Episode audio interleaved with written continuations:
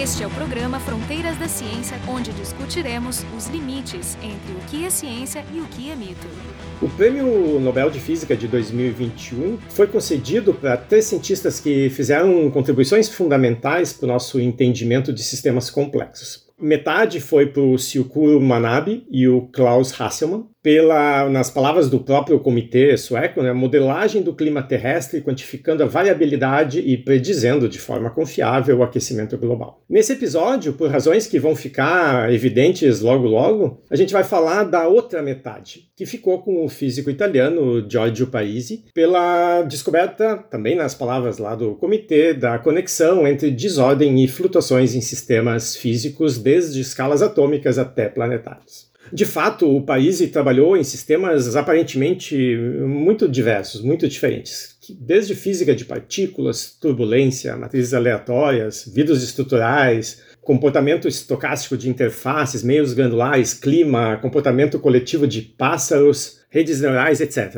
A lista é enorme e continua. O país também tem indicadores de produtividade impressionantes, né? são quase 100 mil citações, um índice H de 125 e muitos, muitos colaboradores, mais de 300. Entre esses muitos colaboradores, hoje a gente tem quatro participando do nosso programa. Os nossos dois convidados, o Daniel Stariolo, da Universidade Federal Fluminense, e o Fernando Metz, do Instituto de Física aqui da URGS. Os outros dois que também colaboraram com o Jorge Paisi são a Carolina Brito e eu, Jefferson Arenzon, os dois também do Instituto de Física da URGS. E para completar o time, o Jorge Kilfeld da Biofísica da URGS. Bom, quem acompanhou pelas redes a recepção ao anúncio né, do prêmio para o George pôde perceber como foi um prêmio comemorado né, por toda uma comunidade.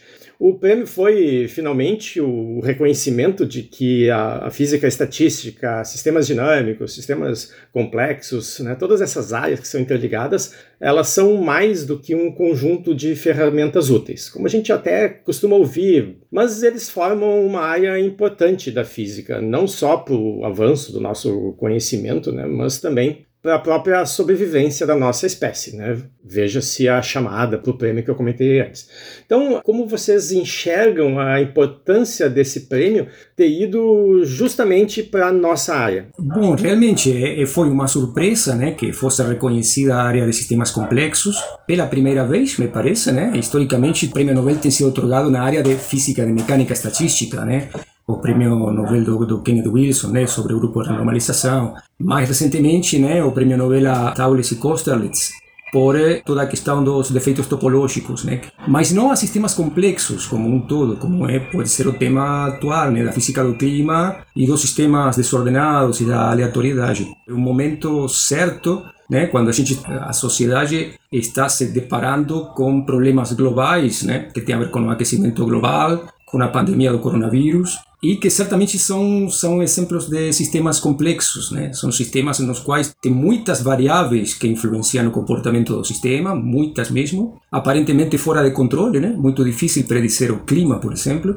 Então, esse reconhecimento é um trabalho excepcional, né? Da possibilidade de mesmo sistemas tão sensíveis, né, a muitos parâmetros e condições é possível ter uma descrição relevante, né, útil. E então são fundamentais para o avanço do conhecimento e para o futuro da humanidade, em certo sentido, né? Com certeza. Realmente, eu acho que dá um, um impulso muito interessante para a área de sistemas complexos que uh, de fato está aí, na verdade, há muito tempo, né? não é uma coisa assim uh, nova, né? então é um trabalho de muito longo prazo. E uh, eu não fiquei muito muito surpreso, porque haviam rumores muito fortes que nesse ano o Paris ia ganhar, né? Então não fiquei assim muito surpreso, fiquei extremamente contente com o prêmio, acho que premia também a área, né? E o, assim que o Jefferson falou na introdução, é uma produção impressionante, né? Se eu pegar, por exemplo, os, os primeiros 20 artigos mais citados do país, cada artigo é uma contribuição fundamental numa área diferente, né? Então tem física de partículas, turbulência, ressonância estocástica, revoada de pássaros em Roma, que foi ele que basicamente começou a área, redes neurais. Cada artigo abre uma área de pesquisa, né? Então é um, é um trabalho excepcional.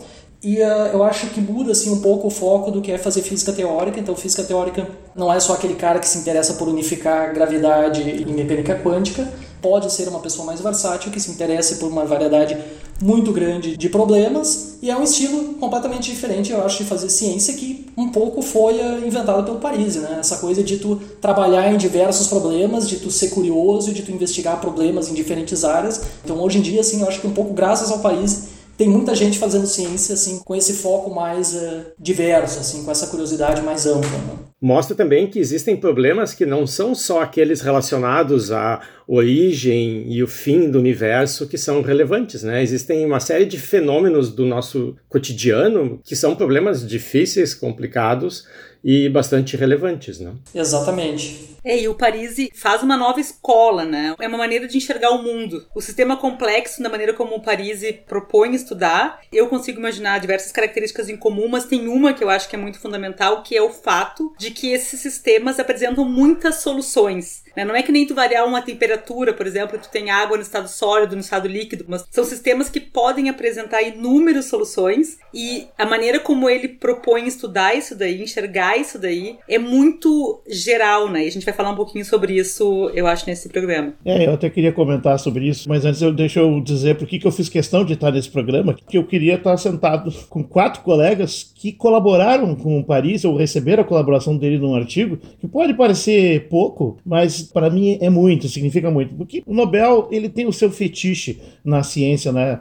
Então, essa é a razão que eu queria declarar e declamar aqui. Agora, essa questão da complexidade, ela me fascina há muito mais tempo, obviamente porque eu vim da física, mas migrei para biologia, para neurobiologia, e eu fiquei com um paradigma de pensar dessa forma. A física que os biólogos, por exemplo, têm, não é só em ecossistemas, em neurobiologia, em fisiologia, nas áreas mais complexas que seja. A física que os biólogos usam é uma física muito antiquada, onde o conceito de complexidade não entrou. O que, que eu estou dizendo? Dizendo isso? Porque na ciência é quase um paradigma dizer que a ciência é reducionista.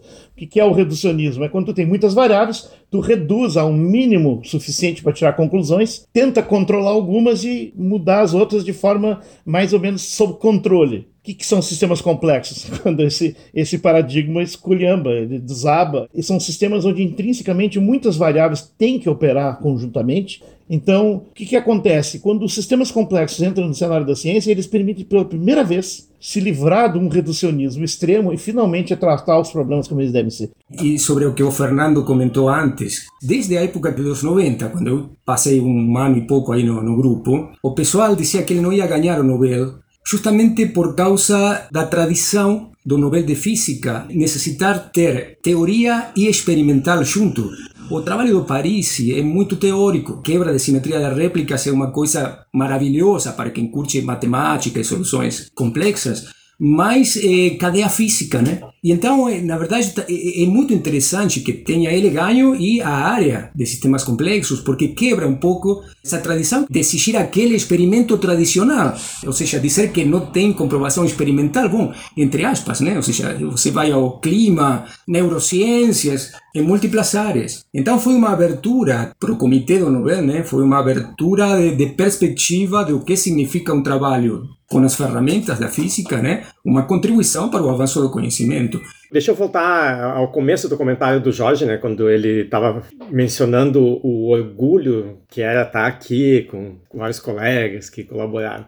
A minha colaboração com o Parisi foi extremamente acidental, né? Eu estava fazendo um trabalho com o Daniel e com o Federico Ricci Terseng e na continuação desse trabalho o Parisi acabou sendo envolvido, mas eu pessoalmente nunca trabalhei muito próximo dele, né? Mas uh, o Daniel, o Fernando chegaram a passar tempo em Roma trabalhando no grupo lá. Então, queria que vocês comentassem um pouco como é essa experiência de trabalhar com o Parisi, né? Ele é uma pessoa difícil, inacessível? Eu sei a resposta, né? mas eu queria que vocês falassem um pouco disso.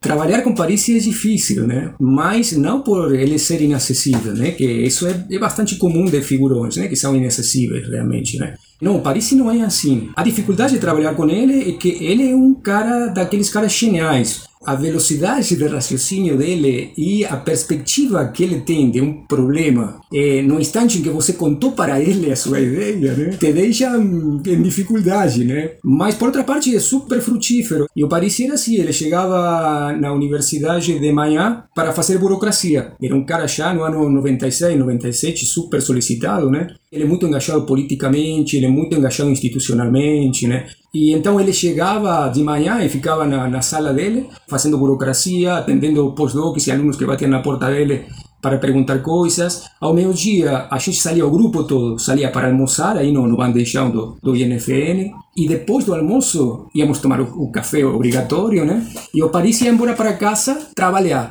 Ou seja, ele, ele se isolava na casa dele para poder trabalhar e pensar. E é um cara com uma capacidade de trabalho fenomenal, né? Então, foi uma experiência muito interessante. E realmente, e, e ele foi muito importante nessa experiência, direta ou indiretamente, porque ele é o cara que monta aquela estrutura e todo aquele universo gravitando em torno dele, né? O pessoal quer estar lá junto. Então você passa um tempinho com ele, mas depois passa um tempinho com seus colegas doutorado, pós-doutorado, vai almoçar, vai tomar café, e isso cria uma dinâmica muito interessante, muito boa. Isso é uma coisa que eu não canso de dizer, e as pessoas não entendem, o leigo não entende, né? especialmente os que estão financiando ou desfinanciando a ciência nesse momento no país que acha que quando o cientista vai de viagem e tal, ele está fazendo turismo, se divertindo, passeando, quando na verdade ele pode até estar tá fazendo isso, quem não faz quando viaja, mas ele está colaborando, ele está contactando, trocando ideias, aprendendo, crescendo, e isso é impossível de fazer lendo um cara ou telefonando para um cara, isso é uma, uma relação muito diferente. Então a, a colaboração em ciência é essencial, e qualquer pessoa, qualquer pesquisador precisa disso,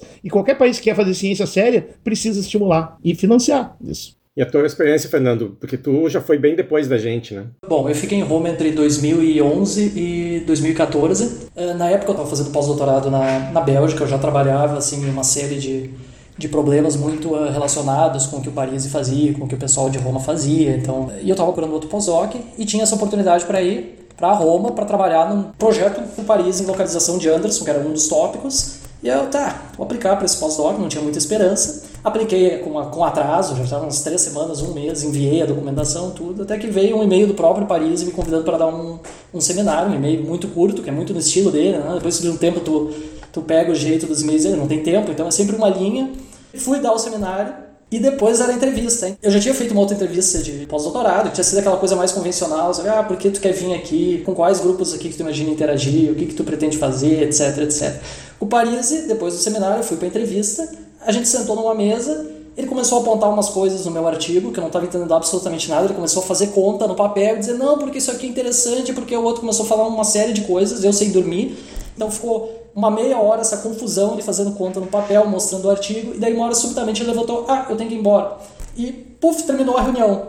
E eu já estava assim num estágio que eu, não, preciso terminar esse pesadelo, não ganhei uh, o pós-doc, nada, vou para casa, mas ótimo, fiquei uma semana aqui, dei um seminário, conheci Paris, etc.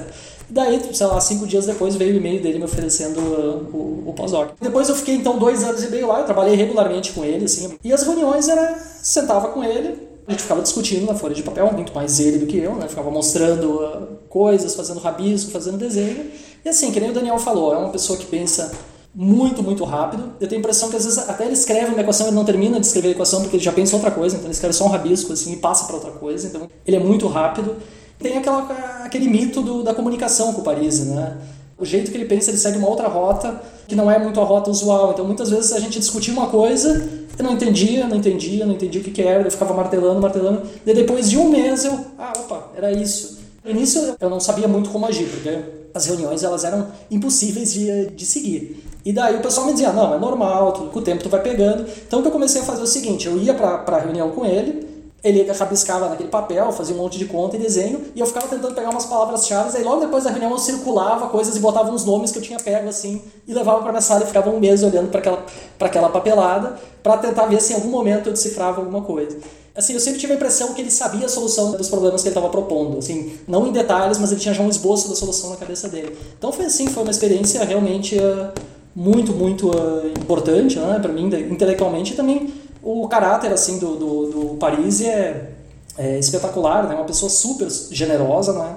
Muito humilde, ele tem tempo para todos os estudantes, né? Para pós-doc, para estudante de graduação, ele tem tempo para todo mundo. E é uma pessoa assim em geral muito alegre, né? Ele faz ciência com, com alegria, assim, é, aqueles problemas difíceis, terríveis que os estudantes e os, os meros mortais estão lá se debatendo, ele tá, parece que ele está só se assim é uma, é uma diversão para ele, né? Fazer ciência para ele é uma diversão. Então é é realmente um cara brilhante. Né?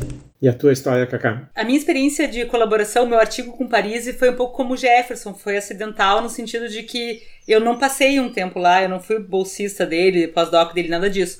Mas eu tenho colaboração com alguns pupilos do Paris, e isso que eu queria comentar. Na época, né, eu colaborava com o Francisco Zamponi, que foi aluno de doutorado do Parisi, e é um cara também muito brilhante, que hoje, assim como muitos italianos formados pela Escola Parisi, estão na França, por causa da situação patética, horrível que, que é a, a, ciência na Itália, né? Tanto que o Parisi, no discurso de cinco minutos dele do Prêmio Nobel, ele gastou para falar que esse Prêmio Nobel sirva para que a Itália seja boa e atraente a cientistas, né? Porque a Itália está perdendo muito cientista. E essa leva de pessoas que a França absorve é impressionante. Tem uns italianos que estão na França que são pessoas extraordinárias formadas por essa escola. E essa foi a minha interação via esse colega, então, né? Francesco, que interagiu com o Paris nesse artigo. Mas eu acho que isso também é uma característica muito interessante. Ele tem muitos colaboradores e muitos deles são muito robustos, né? Os alunos dele, assim, o, a, o, legado que ele vai deixar, que ele já deixou, é extraordinário. Ele contribui em tantas áreas, mas obviamente ele deve ter uma espinha dorsal no trabalho dele. Quais vocês acham são assim as, os conceitos ou ferramentas? Ou, então, quais vocês acham são esses poucos conceitos centrais da obra do Parisi? Como já foi dito, né, o, o Parisi ele trabalhou em, em assuntos muito amplos, muito diferentes e nem todos esses assuntos compartilham ou estão conectados nessa mesma espinha dorsal. Mas existe um grande resultado que o país obteve, uma coisa que eu trabalhei durante todo o meu doutorado, o Fernando trabalhou durante todo o doutorado, o Daniel trabalhou durante todo o doutorado, que foi estudar esses sistemas onde as réplicas eram importantes, né?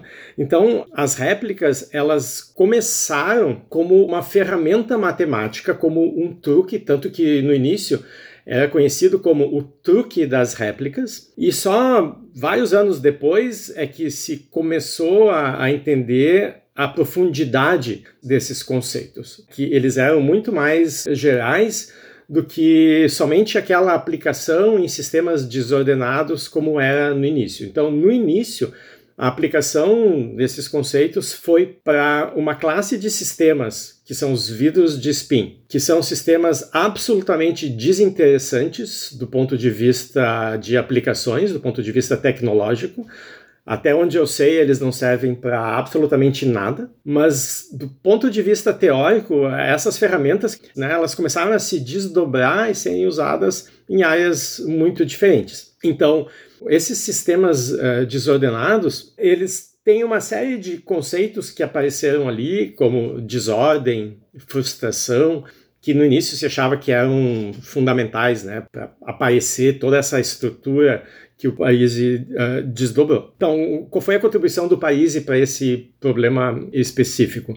Existem esses sistemas onde a gente tem spins, que tem como se fosse um, um imãzinho, e esses imãzinhos em sistemas normais, eles querem ficar todos apontando para o mesmo lado. Cada um deles diz para o vizinho do lado: faz o que eu estou fazendo, aponta para cima que nem eu. Né? E assim o sistema como um todo acaba tendo esse comportamento. Nos vidros de spin, os spins, esses imãzinhos, eles mandam sinais contraditórios. Uns mandam apontar para cima, outros mandam apontar para baixo, e muitos deles não sabem o que fazer. Né? É o que a gente chama de frustração. Esse comportamento ele decorre de um tipo de variável no sistema que a gente chama de variável congelada. E o truque das réplicas foi introduzido justamente para conseguir lidar com essas variáveis congeladas, que introduziam umas dificuldades matemáticas. Bom, o truque das réplicas não foi contribuição do país, já tinha sido usado por diversas pessoas. O que o país fez foi achar uma solução onde essas réplicas elas tinham um significado físico. Parte do problema era como quebrar a simetria das réplicas, né?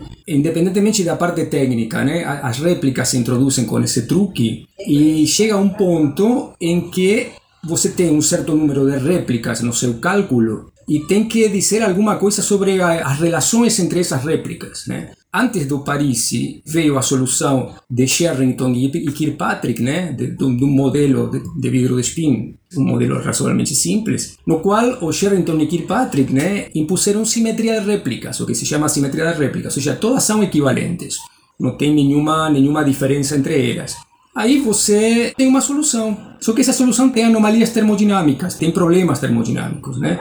O mais marcante era uma entropia negativa a partir de uma certa temperatura. Né? Aí você percebeu que tinha que quebrar a simetria de réplicas, que a simetria de réplicas não dava a solução estável termodinamicamente. Né? Só que não tem uma simetria óbvia, como por exemplo em um material ferromagnético, onde você tem a simetria para cima e para baixo do momento dipolar, que é a simetria que se quebra na transição para magnética a ferromagnética.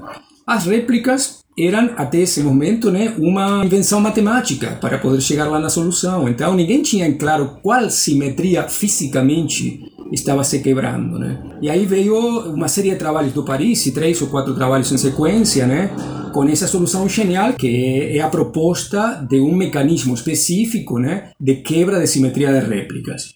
E com isso ele, ele, ele obtém uma solução estável e na sequência desses trabalhos né, vem então a interpretação física, onde aí historicamente se soma Marc Messar, que foi o primeiro pós-doc de Paris, né, e o Miguel Ángel Virasoro, um argentino, professor em Roma, né, também conhecido a física de partículas, né? Tem um tema que está nos livros, nas álgebras de Virasoro. E os três produzem uma série de trabalhos depois com a interpretação física das réplicas, né? Todo isso depois está resumido num livro, né, que eles publicaram em 1987, né, que é os Pinglas Theory and Beyond, que ali já eles apresentam também as extensões, né, as extensões para problemas de redes de neurônios, problemas de otimização, né, uma grande área que o próprio Parisi depois trilhou e continua é a aplicação a problemas de otimização combinatória. Né? Depois, um pouco eh, a partir da segunda metade dos 90, entraram os vidros, né? o problema dos vidros. Ali tem outra história bem interessante de como se juntaram as duas coisas que até esse momento os vidros de spin os vidros moleculares tinham histórias completamente separadas uns dos outros, né? E em algum momento o pessoal começou a ver mais, mais né? Tem, tem semelhanças, tem analogias, tem que ter alguma coisa mais fundamental e aí um pouco começou o trabalho para juntar. E os meios granulares, né, que o Jefferson trabalhou muito, e a Carolina, o jamming, né, a transição de jamming, que é outra, outra área. Então a técnica de réplicas em todas essas coisas tem uma, um papel principal. Né? Bom, certamente eu acho que uma das grandes contribuições do Parisi é, na verdade, entender como extrair ordem desse sistema caótico, aleatório. Né? Por exemplo, num material que, onde as interações elas tendem, onde os momentos magnéticos, esses spins dos átomos tendem a se alinhar, né? que nem um material ferromagnético, um imã de, de geladeira, então tá todo mundo lá alinhadinho, tu olha para a magnetização do sistema, o sistema está magnetizado, tu tem um parâmetro que mede uh, qual é a ordem desse sistema, quando ele está magnetizado e quando ele não está. Agora num sistema que nem um vidro de spin, onde esses momentos magnéticos eles interagem de maneira aleatória, tem muitos rearranjos dos spins que possuem mais ou menos a mesma energia. Então, uma coisa que logo se percebeu é que na fase, que é chamada fase de vidro de spin, o sistema, quando tu olha para o sistema, ele parece completamente uh, aleatório. Os spins eles estão uns apontando para cima, outros para baixo. Então, quando tu olha individualmente para o teu sistema, tu não vê ordem nenhuma. Então, globalmente, os spins eles estão todos bagunçados.